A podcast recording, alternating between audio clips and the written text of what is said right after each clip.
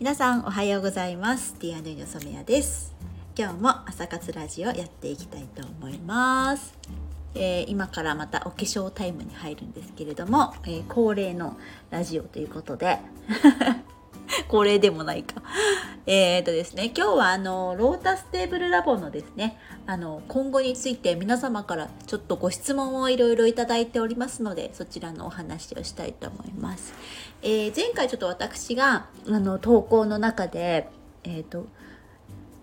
そのラジラボのあの運営があと半年というふうに、えー書いたところで、えーと「お店がなくなっちゃうの?」っていうご質問もいただいてるんですけれども、えー結論から申し上げるとお店はなくならないです現時点では。えっ、と何をしたいかというとうんとね今店長が、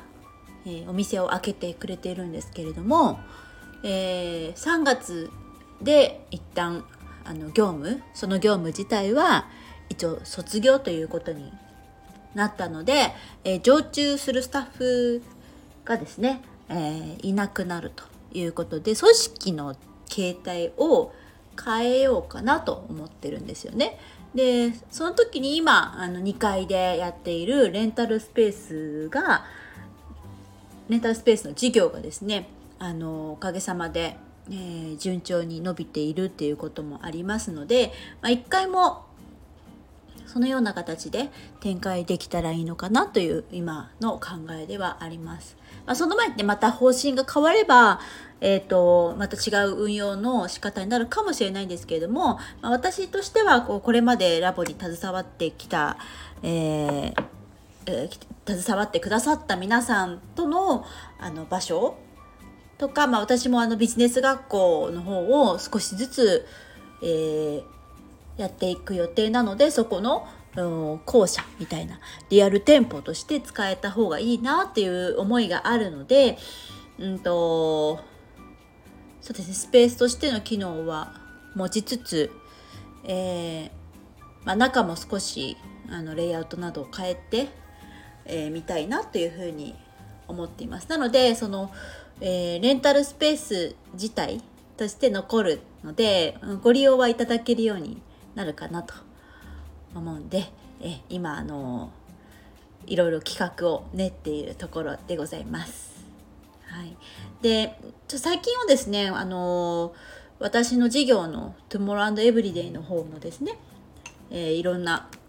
サンプルを作ったりとかあとはそうですね外にあの呼んでいただいて出店する機会が増えてきてですねその準備なんかであの1階のお店もいろいろ荷物が置いてあったりして委託販売がまだ、えー再開のめどが立っていないっていう状況ではありますがあの今月の23日に、えー結び屋さんがですねあの個展をやってくださるっていうことなのでそういったこう一日限定のギャラリーとか、